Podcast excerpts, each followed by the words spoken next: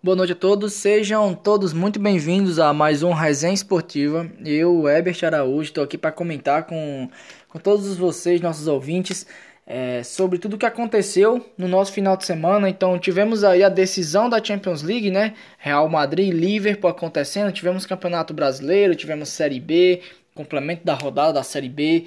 É, tivemos também algumas decisões de times que que voltaram para a elite do futebol, times conhecidos é, nos seus países, na Europa, que acabaram voltando à elite do seu futebol, que a gente vai comentar um pouco, né? Então vamos falar sobre tudo isso, é, algumas negociações que estão rolando na Europa, é, muita coisa para a gente falar no programa de hoje.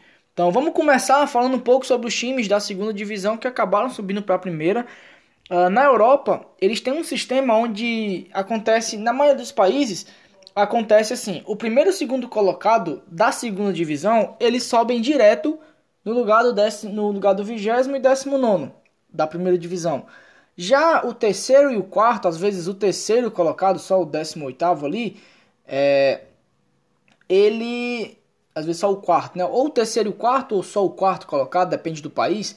Eles passam por um processo onde disputam como se fosse um campeonato à parte, é, um mata-matazinho, para decidir o último que vai subir. Na Premier League, a gente teve esse mata-mata, subiram os três primeiros da segunda divisão, o quarto, o quinto, alguns, o, o, os outros quatro colocados, quarto, quinto, sexto e sétimo, eles disputaram um mata-mata entre si para ver quem seria o quarto, o último a subir para a primeira divisão.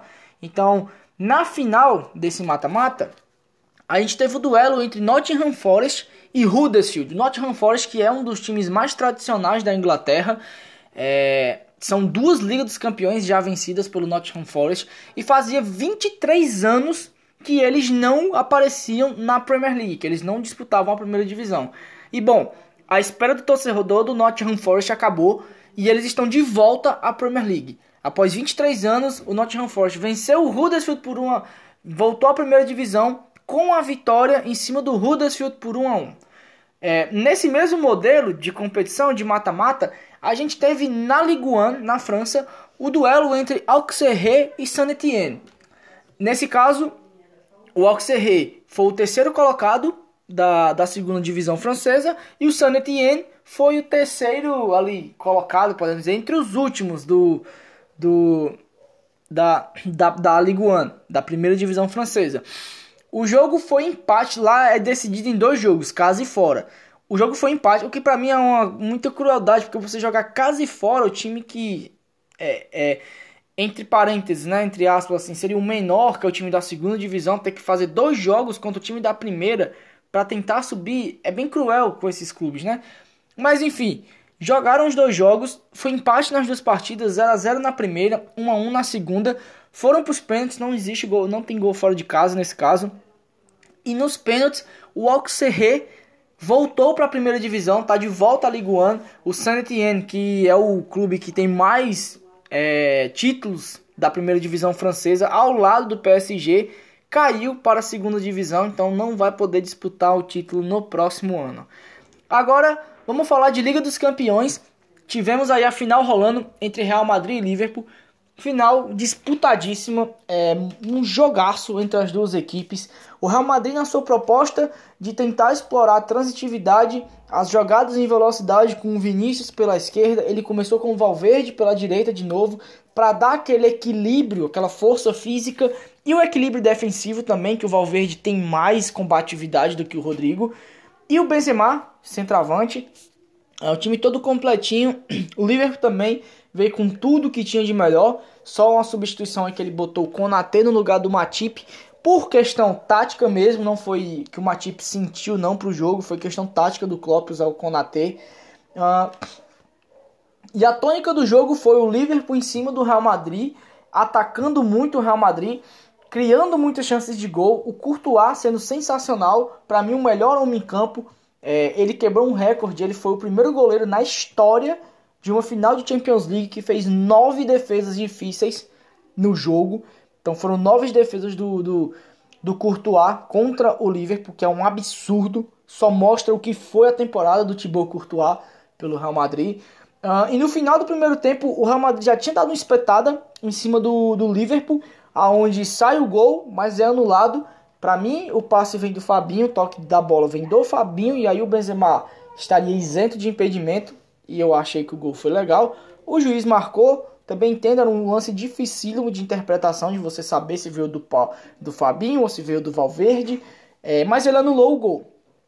Anulou o gol, Voltamos para o segundo tempo e numa segunda oportunidade, numa segunda espetada do Real Madrid, aí o Valverde dá o passe e aonde eu falei que era uma das chaves do jogo para o Real Madrid, Arnold em cima do Vinícius, o Vinícius vai lá, coroa sua gigantesca temporada.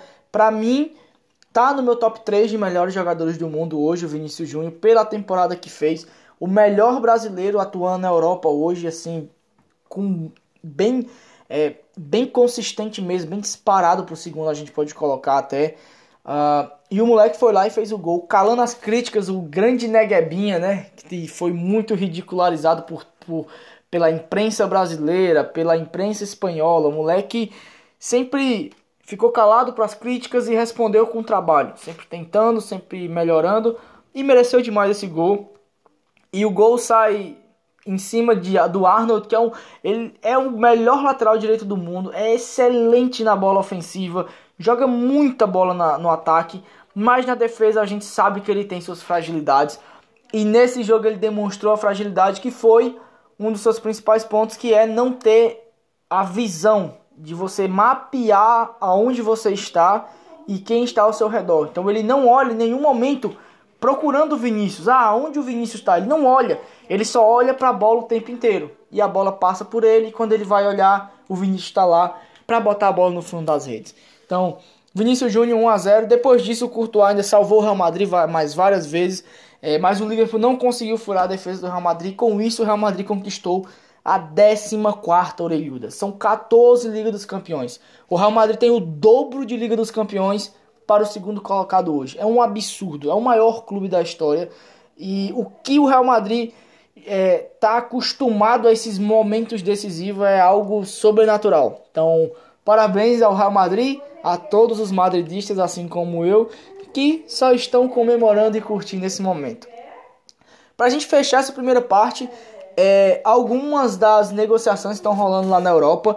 Uh, tivemos o Diego Carlos, zagueiro brasileiro, que está saindo do Sevilha e indo, fechando com é, o Aston Villa. Para mim é um excelentíssimo movimento do Aston Villa. Diego Carlos é muito bom zagueiro.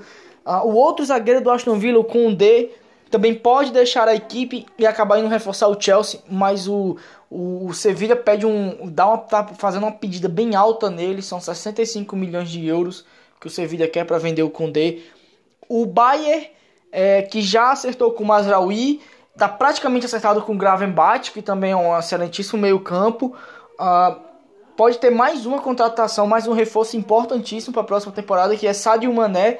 O Mané já, já, já foi a público, já deixou claro que essa foi a última temporada dele pelo Liverpool.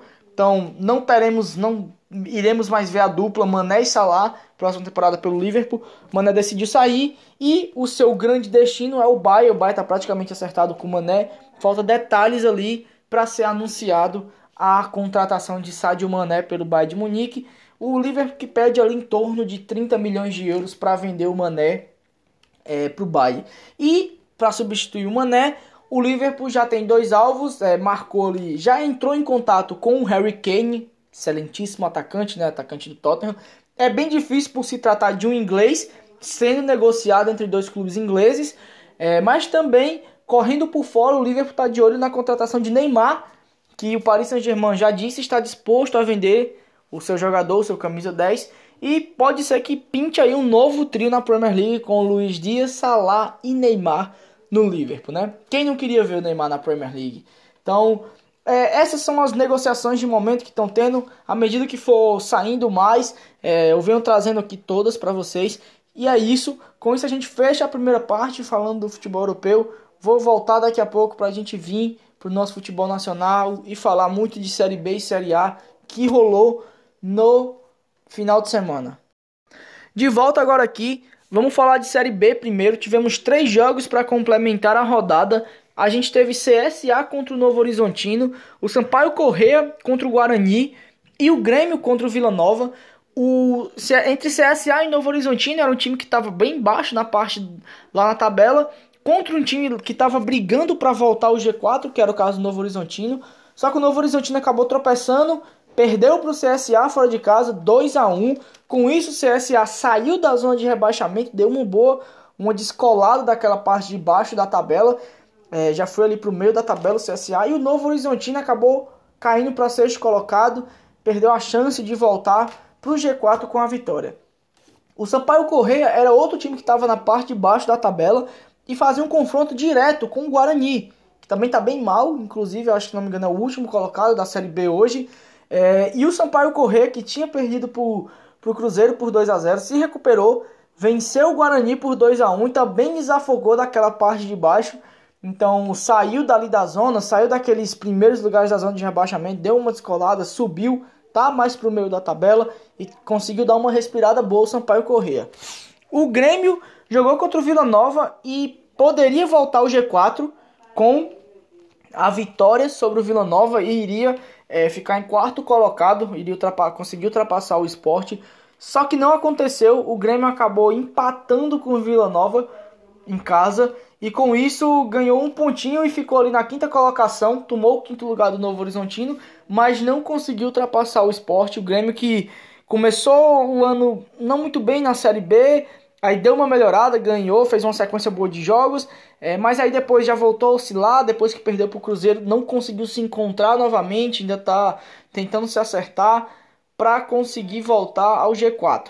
Então o Grêmio aí perdeu uma boa oportunidade de ultrapassar o esporte e conseguir ficar aí em quarto colocado. Hoje a gente tem Bahia em terceiro, Grêmio em quarto, esporte está em quarto, Bahia em terceiro Vasco segundo e Cruzeiro primeiro. Então a gente poderia, então o Grêmio poderia ter ultrapassado o Esporte e ficado em quarto lugar.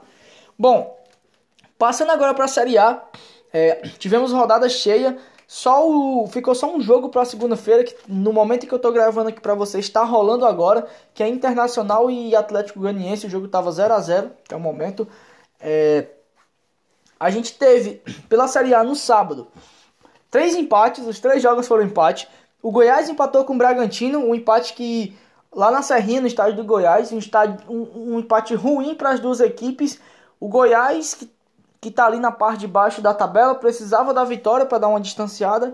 Assim como o Bragantino também estava naquela. tá ali na, do meio para baixo na tabela, então é, precisava da vitória para ficar de olho nos clubes mais lá de cima, na parte mais de cima, mas não conseguiu, acabou empatando. O São Paulo perdeu de novo a chance de assumir a liderança. É, se tivesse vencido o Ceará, acabou empatando por 2 a 2 é, São Paulo abriu 1 a 0 tomou o empate 1 a 1 foi buscar o 2 a 1 e acabou tomando o empate 2 a 2 é um, o, tem até uma polêmica no jogo do no jogo de São Paulo, várias polêmicas, né, como sempre na arbitragem, mas eu acho que o segundo gol do Ceará estava em condição.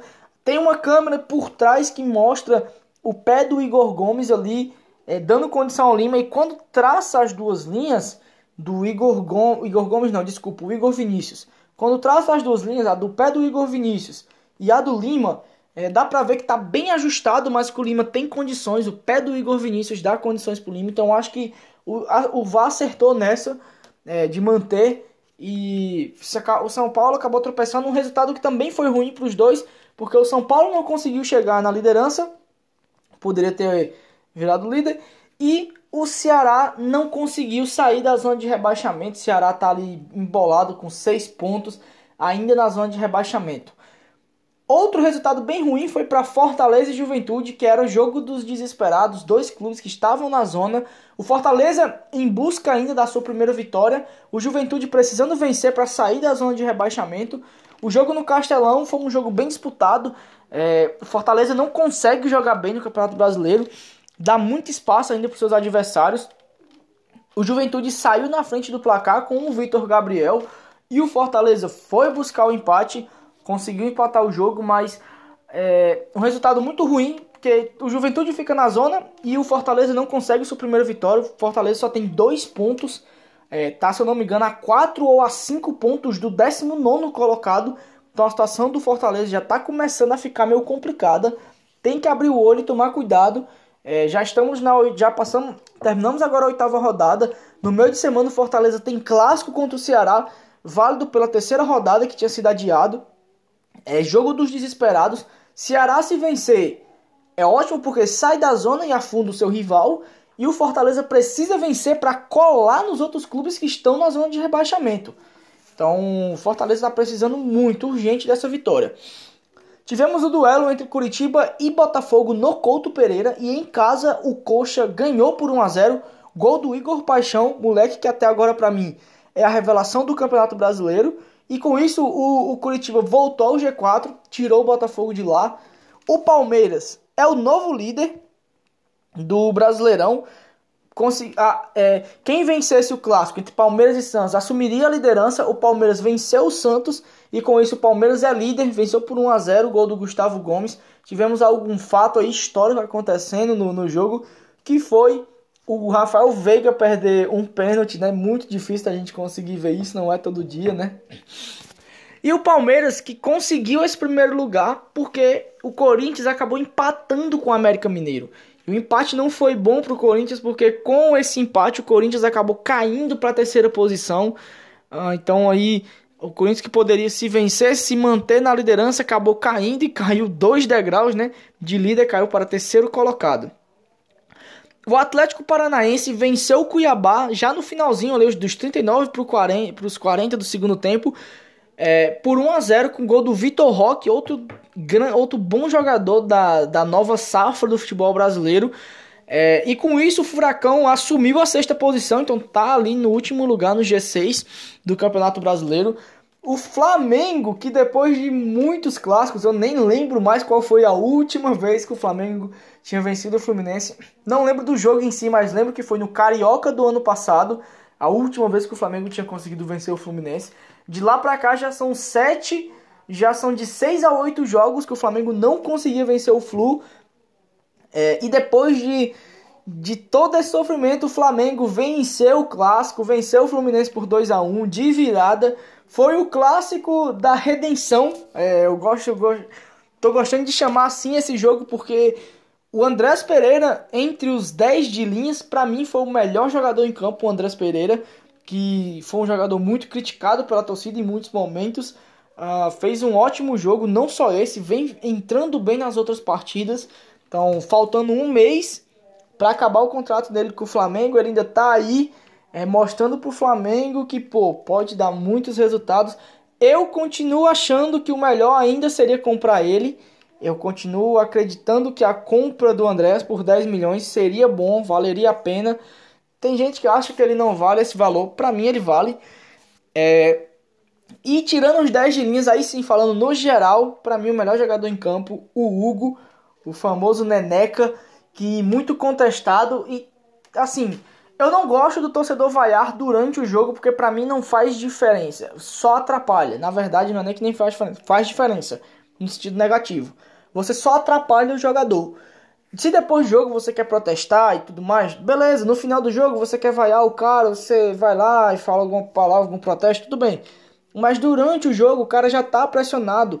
Cara, você tem. O torcedor tem que entender que jogador não é vagabundo, velho. Nem todo jogador, né? O cara tá ali, ele, ele, ele vive aquilo, é o trabalho dele, ele ama fazer aquilo. Então, quando ele tá falhando, ele não tá feliz por falhar, velho. Ele sabe que ele tá mal, ele sabe que ele precisa melhorar. E ele já entra muito pressionado por isso, por si só. E você vaiar o cara durante o jogo, toda vez que ele pega na bola, é ainda mais cruel, é mais difícil dele conseguir se concentrar, dele conseguir melhorar dessa maneira. Então, foi um excelentíssimo jogo, assim, na parte de defesas do Hugo. Ele fez pelo menos uns quatro milagres para o Flamengo. Só no final do jogo ele teve umas 3 a 4 defesas dificílimas. Durante a partida, se for, você for contar, foram umas 6 ou mais até. O Flamengo, depois que virou o jogo, no final da partida, baixou suas linhas, fez uma linha de 5, depois uma outra linha de 4, compactou essas linhas para trazer dificuldade mesmo do Fluminense conseguir entrar nelas para garantir mesmo o resultado, porque outras vezes o Flamengo tentou, ah não, vamos tentar jogar, manter posse de bola, manter essas duas linhas de quatro e contra outros times, principalmente um deles foi o caso do Tajeres lá na Argentina, não deu certo, a gente acabou tomando um empate dos caras. Então Então, para mim, esse jogo mostrou que o Paulo Souza ele precisava retomar a confiança dos seus jogadores contra o Fluminense. Ele botou na cabeça que ele precisava dessa vitória para dar confiança aos seus jogadores, mostrar, mano, a gente é isso, a gente consegue e a gente é muito bom. Então a gente precisa dessa vitória. E foi isso que ele foi buscar. E ele conseguiu. Conseguiu. O Flamengo venceu por 2 a 1 Não foi o jogo mais brilhante do Flamengo, mas como o grande Reinaldo Rueda já dizia, há jogos em que você não joga, em que você não vence, você batalha, você guerreia aquele jogo. Então foi isso que o Flamengo fez. Ótimo resultado. Com o resultado, o Flamengo subiu para a oitava colocação. Já está a três pontos do líder e está ali se mantendo na briga para não deixar a galera distanciar. Para fechar, a gente teve como último jogo da noite do domingo o Galo jogando contra o Havaí. O Galo venceu de virado o Havaí no Mineirão por 2 a 1 Gols do Hulk e do Eduardo Sacha. O Galo que coletivamente não vem apresentando bons jogos. Treinador, o Mohamed lá tá até sendo vaiado em alguns momentos pela torcida porque coletivamente não é o Galo que se viu no ano passado e para mim é normal essa oscilação acontecer porque é um trabalho novo do Turco Mohamed. É, lógico, ele tem uma base do trabalho do Cuca, ele não começou do zero o trabalho dele como Paulo Souza, que mudou tudo, porque a forma dele de treinar, é, a forma dele de jogar é completamente diferente dos outros treinadores que passaram no Flamengo. É, mas o Turco, ele, apesar de ter, a, dele ter aquela base do Cuca, pessoal tem que entender que ele não é o Cuca. Então, aos poucos, ele está implementando as ideias do jogo dele no Atlético Mineiro. E isso leva tempo para se assimilar. É, Espera-se que o jogador se assimile o mais rápido possível, mas às vezes isso não acontece, demora. E é, é normal essas oscilações. Ah, o, por isso que o Palmeiras hoje está à frente de Galo e Flamengo, por ter mantido seu treinador já por um ano e meio. Jogadores do Palmeiras sabem exatamente o que executar com o Abel Ferreira. Então eu acho que o torcedor do Galo também tem que ter calma com o Turco Mohamed, entender esses process o processo que está acontecendo, essa transição de treinador né, do Turco pro, pro, pro, do Cuca pro Turco, as ideias dele começando a ser implementadas e o Galo está conseguindo se sobressair muito nessa parte individual, principalmente com o Hulk, que talvez que hoje é o principal jogador do Brasil, o principal jogador do país que a gente tem. É, mais uma vez ele vai lá, chama a responsabilidade, faz um golaço de fora da área. Depois o Sacha, que está jogando muito bem também pelo Galo, conseguiu virar o jogo. E é isso, o Galo ganha. É, mais uma vez na base da sua individualidade e com essa vitória o Galo se tornou vice-líder. O Galo ultrapassou o Corinthians, tem o mesmo número de pontos, mas por saldo de gols tá à frente do Corinthians. Então, é, com isso a gente, o, a gente fechou os quatro primeiros com Palmeiras, Galo, Corinthians e Coxa. Lá no final da tabela a gente tem o o desculpa, Fluminense não, Fortaleza em último, depois vem o Juventude, o Ceará e aí, se eu não me engano, é o Havaí ou o Goiás que vem na sequência. Ah, então tá ali bem bolado é, as coisas ainda. O Ceará, por exemplo, se ganhar, vai para 9 pontos pulos, já dá um, um salto bom dali da zona de rebaixamento. Então, o Campeonato Brasileiro aí nesse início bem disputado. Situação mais complicada mesmo pro Fortaleza que precisa acordar o mais rápido possível, conseguir essa primeira vitória o mais rápido possível para se recuperar, para não deixar as coisas tudo pro final do ano, porque senão pode complicar, certo? Então é isso. É, eu agradeço a presença de todo mundo. Uh, me despeço aqui do programa com o futebol nacional, a análise do que rolou na Série B e na Série A nesse final de semana. Sábado eu volto aí com o Ailton pro ao vivo pra gente comentar. Já nesse caso vou comentar, vamos comentar aí sobre é, o que vai rolar no meio de semana nos campeonatos nacionais. Temos Série B, temos alguns jogos atrasados é, para acontecer. E falar de negociações, né? O mercado da bola na Europa que tá pegando fogo e cada vez mais tem é, mais especulações e mais negociações se confirmando por, por lá, certo? Então, muito obrigado a todos pela presença e uma boa noite a todo mundo.